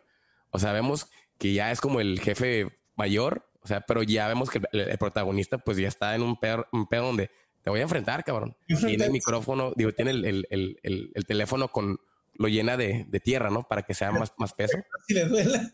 Sí, para que duela, pues. Entonces ahí es donde empezamos a ver todos este tipo de, elementos que fueron a las llamadas y van a cobrar sentido. O sea, aquí es donde ya lo, habías mencionado, el check-ups gun. Todas las cosas que nos presentaste antes, aquí cobran sentido y van a servirle al protagonista para su confrontación. Para él. Es como si todo en un videojuego, de la nada, todos los elementos que fuiste agarrando durante todo tu viaje, ya te enfrentas con el chilo de chilos, con el malo malote, así. Y en cierto punto eso es, pues. Y por otro lado, también la otra línea que se está cerrando es la de los policías. Que, el, que Gwen había llevado a los policías de que aquí es la casa. Y los policías llegan y todo eso. ¿Y qué es lo que pasa ahí, Armando, cuando entran a esa casa? Pues yo, no, es un poquito lo que sucede con, con la película de, de otra vez de Lo vuelves a decir. Sí. y los inocentes. Sí. No, no es. No, es la misma sorpresa. no, esta no es la casa. sí, sí, también, que, pero esto funciona porque otra vez es una fórmula que, que, voy a utilizar de otra película que es Harry Potter, porque para que este personaje, para que el niño verdaderamente se convierta en el héroe, en su viaje final de héroe, tiene que estar solo cuando enfrenta al villano. Al villano. La única manera que él verdadero, que es también en the es la misma onda, para que, para que Starling se convierta en el héroe que tiene que ser, tiene que estar completamente sola contra alguien que es más poderoso que ella, tiene más armas que ella y conoce el terreno. Sí. estaba en su terreno y todo, o sea, ella estaba, llevaba todas las de perder. ¿Eh? Entonces, es lo mismo. Sí, tú, hay una, es esta situación de, de una falsa esperanza. Están en la casa, la abren y no es la casa. No y resulta que era la casa de, enfrente. De enfrente, cabrón. Así tan cerquita, cabrón. Tan cerquita y tan lejos. A veces, sí, far away, so close, tan lejos y tan cerca. ¿Sí? Entonces, pues viene la situación, están, y entonces ahora sí, se tiene que enfrentar el chamaco a su peor pesadilla sabiendo que una de dos, o vences o aquí mueres. sí. Y ahora sí, como dices, ya eres la, la, la, víctima perfecta para el grabber. Exactamente, ahora sí. Y sí, como dices, o sea, y está en porque o sea, va como por enumerando ahí las cosillas de que este se va al, la, a la, zona donde hizo como el hoyo para salir. Así. ¿Ah, y todo, todo fue bien curado porque es como Home Alone, ¿no? En cierto punto. De que todas las cosas que fue planeando, ahí fue cayendo el villano. Pero te digo, acuérdate, él hace ese agujero no para que caiga el villano ahí, él lo hace por otra razón, pero termina funcionando para eso. ¿Entiendes? Es decir, él había, había hecho ese agujero porque estaba buscando la salida para encontrar tal cosa, pero resulta que no le sale. Pero indirectamente ha estado haciendo el terreno perfecto para poderlo vencer. Sí, el terreno minado, claro. Así es, pero, pero él no lo sabe. Es decir, no, cuando dices que es como Home Alone, sí, es un Home Alone indirecto. Él no lo había planeado así. Él había hecho estas cosas por otras razones, pero no le salían, pero indirectamente ha ido haciendo el terreno perfecto para poder pelear contra el villano. Y si te fijas, este, cada una de las cosas va debilitando al villano hasta en un punto donde, o sea, me encanta a mí esta resolución porque le, o sea, el primero lo golpea, todo esto, pues el, clásico de que step back, step forward, swing. Y, para llegar a un punto donde lo agarra el, grabber, pero él se zafa, le, con el, entonces con el cable del, del, teléfono, lo empieza a, este, ahorcar. Y entonces ahí está bien chilo porque suena el teléfono. Y ahí es donde el grabber se queda de que, what the fuck? Exactamente. ves, en los ojos de él como que, madre santa, qué chingados. y, lo, y, lo es que se lo pone la llamada y empiezan todos los niños a decirle hasta de lo que no. sí, te vas a conocer a Dios en tierra de indios, cara. Ándale. Y es la, o sea, tal vez como que está medio, o sea, over the top en el hecho de decir de que los niños, o sea, te dan estos one-liners, ¿no? De que ahora sí, motherfucker, ahora sí te cargó el payaso, ahora sí, ahora sí, no vas a salir de esta acá. Y sí, o sea, es como lo, lo, emotivo también para que tú digas de que, a huevo, terminas aquí así en la final. Y luego, y obviamente, pues termina con la frase esta de que, este, Finn, tienes un brazo bien fregón y ah. bolas con ese brazo, le trona el cuello. Exactamente. Pero fíjate, también es la cosa de que, si tú ponte los pies del villano, ¿no? Te está dando una tandiza un chamaco. te estás preguntando de dónde salió este. Y ese por el teléfono y escuchas las, los voces de tus víctimas. Te quedas de que, what the fuck? Ya, ni te centras en el niño. ¿Sabes? Sí, te, se ha desurrado el vato, ¿no? Entonces, y, te digo, y entonces ya en su mente ya no está en eso, lo debilita lo suficiente para taclanque, ¿no? Sí, básicamente fue como, como, como este, tú me comentabas, ¿no? Que hay personas que, que no te hieren físicamente, te hieren con, con palabras. ¿no? Entonces estas, estas pequeñas palabras pues son las, son justamente las navajas perfectas que terminan dando el último empujón, eh, tanto para que Finn pueda vencer, vencerse a sí mismo, vence todos sus miedos y convertirse en el héroe, ¿no? Una nueva persona, en pasar de ser una, un pasivo a un activo. El mío. Neo, y pues también se resuelve la situación y, él, él sale solo, no tuvo que llegar su hermana, no tuvo que llegar a la policía. Y tan trucha como, como está el Samson ahí, pero es tan trucha de que dice, ah, todo esto me lleva a la, a la, a la, hielera, al, al congelador, ah, le doy un pedazo de carne al Samson y yo salgo como sin pedos. Y oh, se ha acabado el problema. Sí, y sale, y sale, o sea, con un, con un, este, con un porte, con un, como, ¿cómo le llaman? ¿Cómo, le, cómo sería esta palabra? Eh, ¿Cómo es cuando sales así bien, que, tienes un porte bien fregón, así como de sin miedo? Es tu hero shot. Como, como, como la película esta de los Cohen, Trigger ¿cómo le pusieron en español? No sé cómo lo pusieron en español. ¿Cómo se llama? No, no, pero... Total, esas palabras, pero pues sale ya sin miedo, lo hemos, como dices, convertido en el héroe. Sí, sí, sí. Tienes, y tienes tu hero shot, es ya el, persona renacido.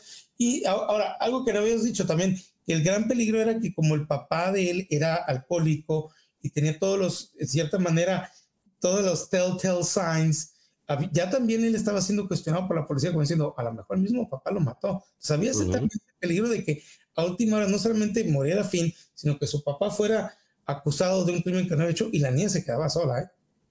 Ándale. Entonces el peligro era triple.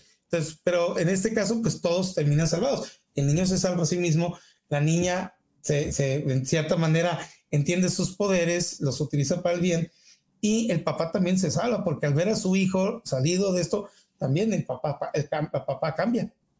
Sí, y también pues ahí es donde realmente se quiere el papá y entiende, pues más que nada a sus hijos, pues ¿Eh? es un punto donde decir como que, güey, la estuve cagando, cabrón. Exacto. O sea, por eso les pide perdón. O sea, esa escena donde les pide perdón está bien fregona, porque los, los, los niños están dando, o sea, se, no se ven en un punto con el papá como que, sí, papá, te perdonamos. Lo vemos como que, ya ves, cabrón, ya ves.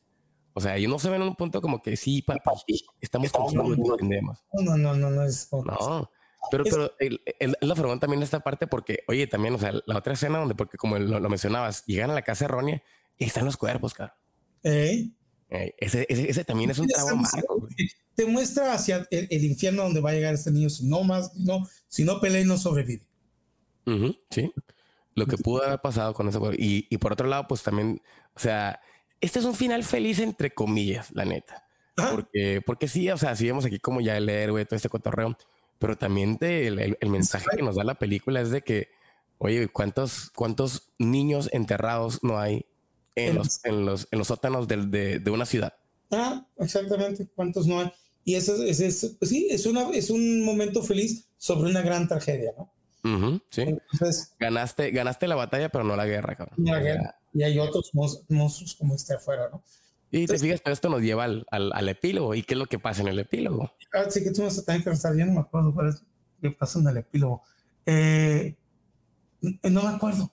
El epílogo, pues básicamente llega a la escuela otra vez. Ah, bueno, y ya, ya no es ese niñito, ya no ya es. no es el niño, te fijas, los bullies ya no se le acercan, todo el mundo habla con él en el pedo de que. no, sí, que venció el grave. No, no solamente lo venció, es el que lo mató. Sí. Y te fijas, o sea, yo la neta, o sea, si hubieras omitido ese epílogo, la neta no hubiera ido pedo en la película. Sí. Yo no hubiera tenido pedo. Nada, pero, pero tenerlo, te, te, nomás te concentras sobre el sentido de que ya no es el mismo.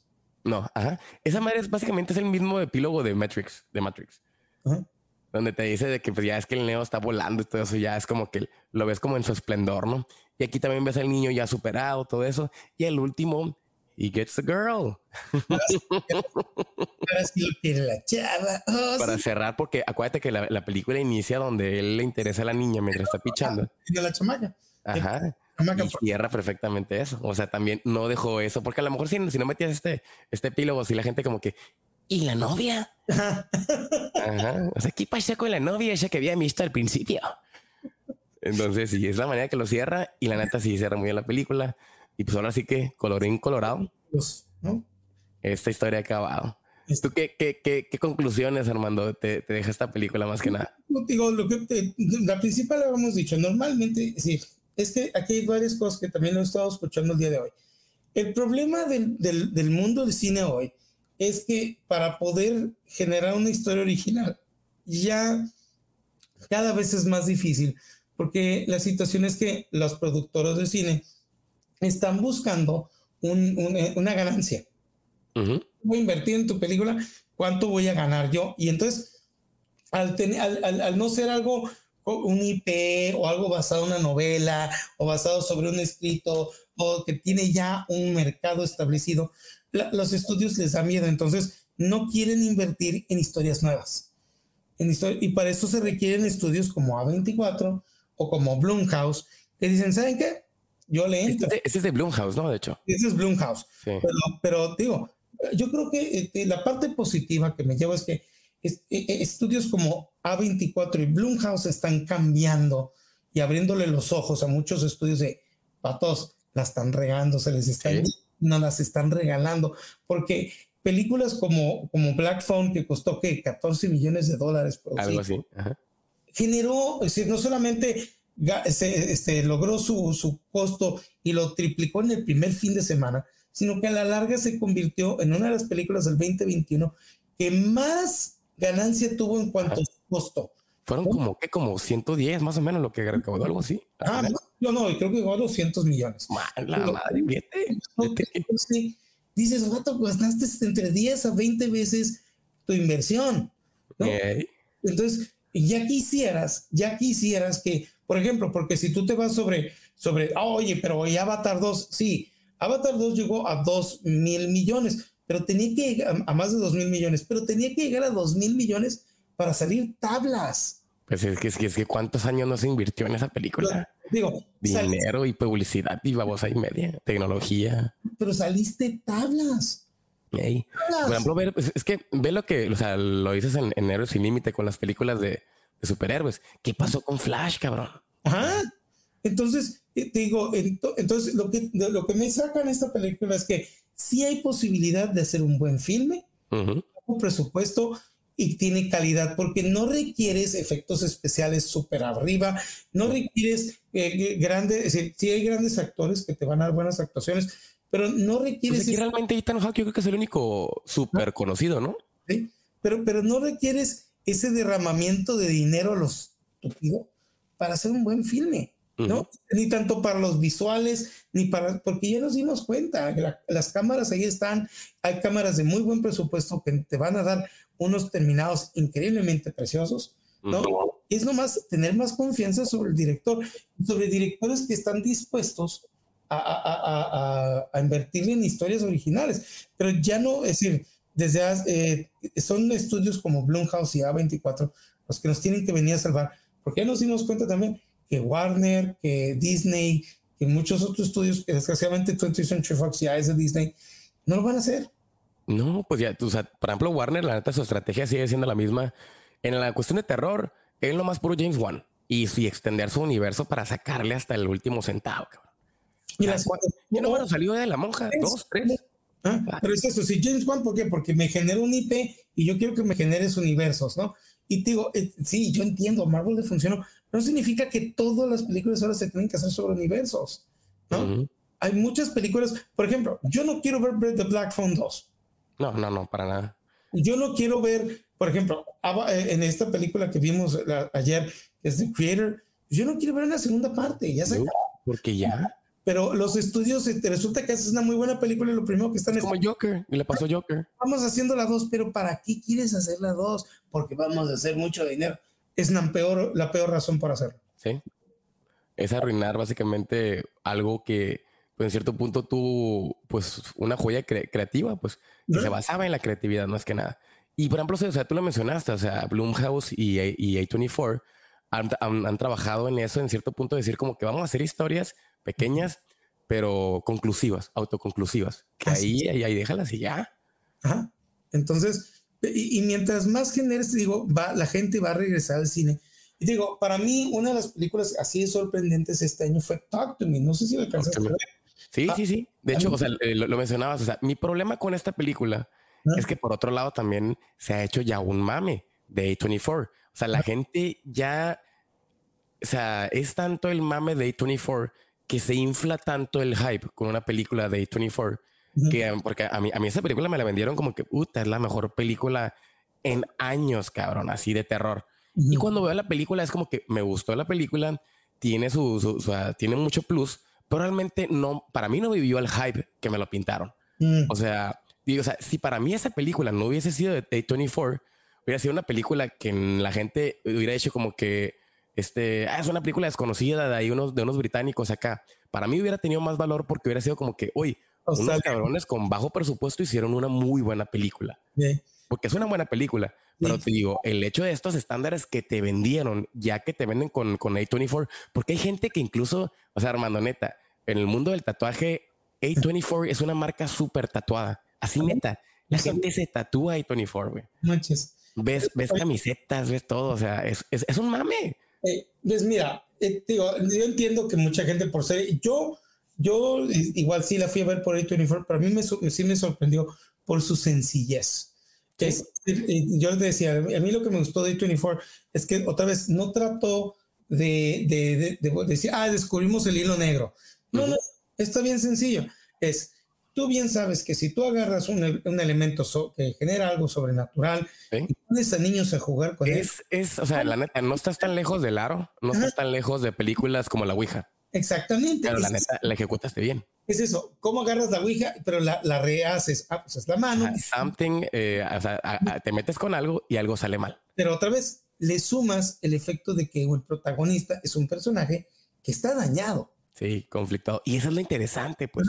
Entonces, puedes tener mil plots iguales, pues pero tu personaje es lo que importa, lo que importa, güey. Aquí es el, el, problema es, es una historia de, de lo que pasa con las adicciones, pero jugando con lo sobrenatural. Sí. Entonces, tú vuelves eso, es tan sencillo que te dices, Vato, es oro, ¿por qué no lo hacen hecho antes? Es que no los dejas hacer eso. no los dejas hacer eso. Tenía que llegar un estudio con, ¿qué es? ¿Cuatro, seis, ocho millones de dólares? Con actores que nunca, solamente hay una actriz en esa película que sería en El Señor de los Anillos, ¿no? Que es la mamá. La mamá. Y todos ahí, todos los demás son novatos. Y hacen buena actuación, pero ahí están. Lo que pasa es que estás tan cegado de hacer las cosas con grandes actores y bla, bla, y gastarte 300, 400 millones de dólares, que pues el riesgo es tan alto que ya nadie le entra. O, aunque, aunque la película haga los 400, pues saliste tablas. Pero otra vez, te vas con A24, con, con esta película de Talk to Me. Otra vez, sí te es cierto, tú tienes toda la razón. No es la gran chingadera. Pero neta que está uh para hacer. Es una buena película.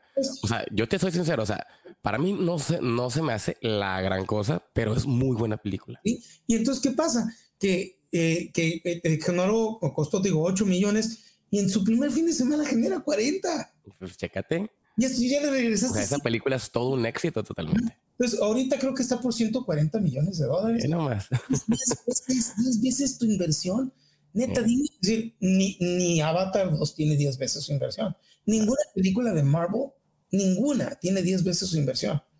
Entonces te dices, pato, pues ahí está, te lo están diciendo, nomás que no lo quieres ver. Y ahora más con todo lo que fue la huelga y todas esas cosas. Yo siento que, que la neta todo va a orillar a eso. A volver a las, a las películas, al, al, ahora sí que, pues originales. Sí. Y, y este año me está gustando mucho porque varias lecciones. Tienes, número uno, eh, la tercera película más, la tercera película más taquillera del 2023 es una película de una biografía de un caso de la Segunda Guerra Mundial que no costó millones, es decir, sí creo que estuvo entre los 100 millones, pero ya generó nueve veces su inversión. Entonces, ¿qué significa? Que los estudios van a voltear otra vez a, ver esas películas autobiográficas que teníamos en los años 90, 80 y, y lo más probable es que vamos a empezar a ver otras películas como esas, en donde vamos a conocer de nuestro pasado, con unas producciones muy bonitas, con historias originales que no requieren secuelas, ¿no? Sí. Y, eh, otra vez regresar a ese, a ese cine.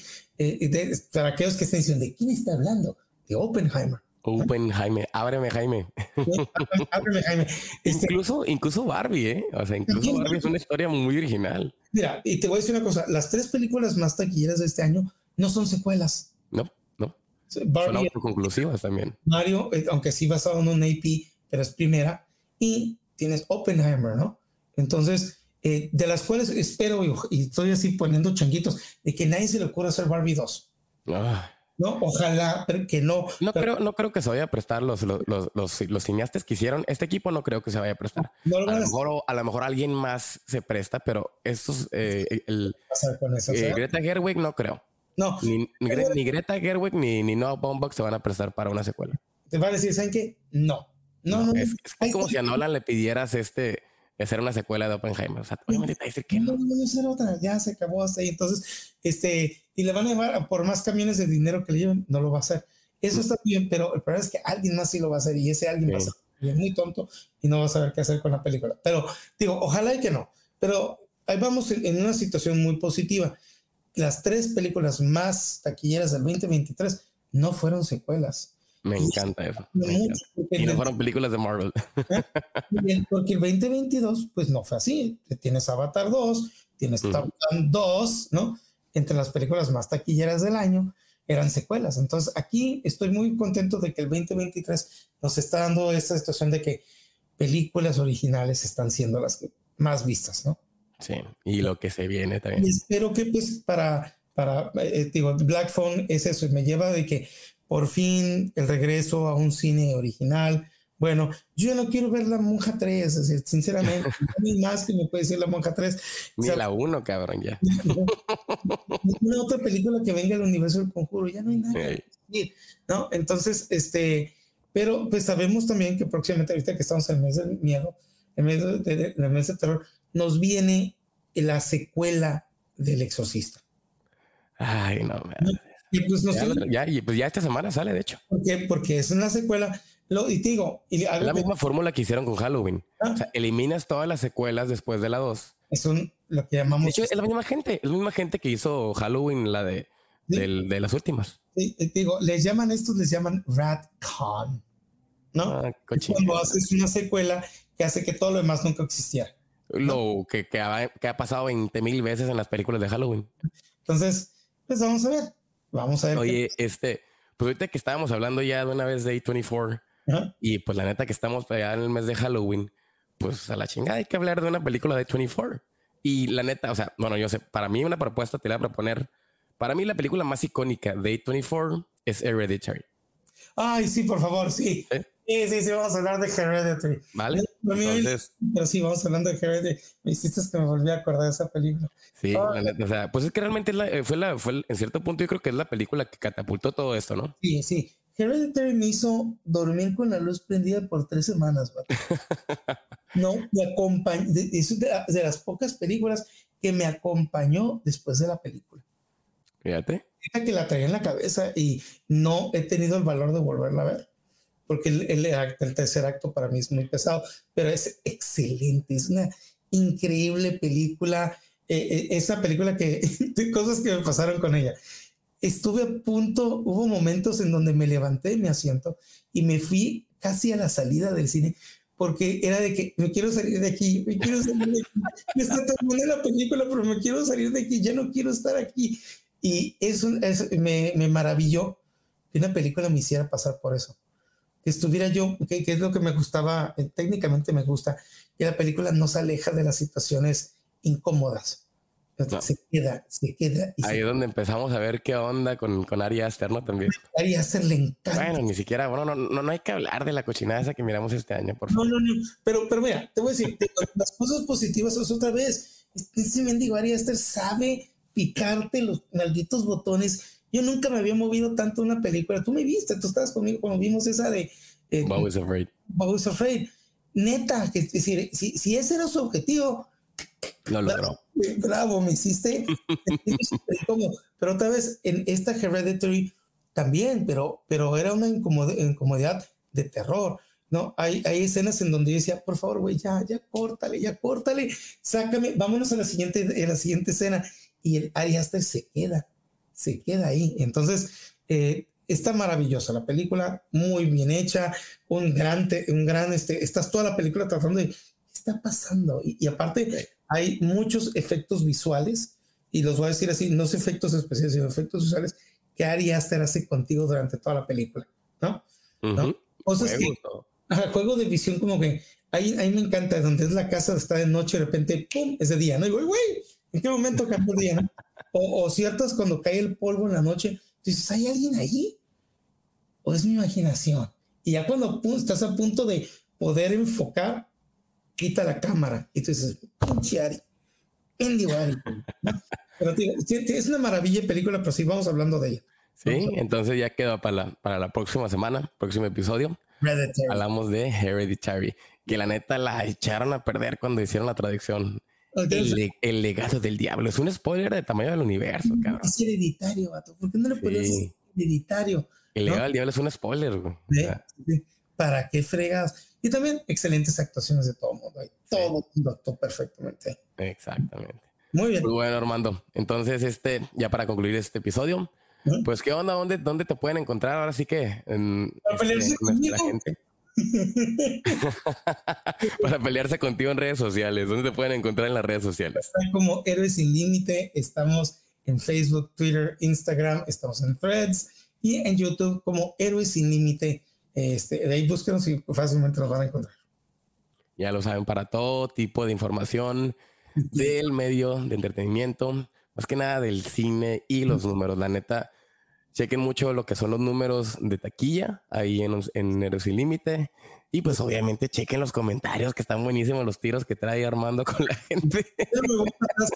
Pobre que me tire broncas no, hombre, y ahorita con Sound of Freedom se soltó. Ah, se soltaron pero como locos. Parecía, parecía este Michael Myers en, en Halloween Kills insultándose con la gente. no es que fácilmente, mira, es que es para afuera. Es para afuera. Ay, hijo de su Sí. Pues bueno, Armando, entonces este, pues ya sabes, el otro episodio hablamos de Hereditary y pues mi gente, ya estamos de vuelta para más episodios de este podcast pues de análisis de guiones cinematográficos. Recuerden que es el mes de Halloween, es octubre, horror stories, spooky movies y pues ya se la saben chicos, estén pendientes y nos vemos o no más bien nos escuchamos en el próximo episodio. Yo soy Joe Green y esto fue otro episodio de cómo se escribió esa película.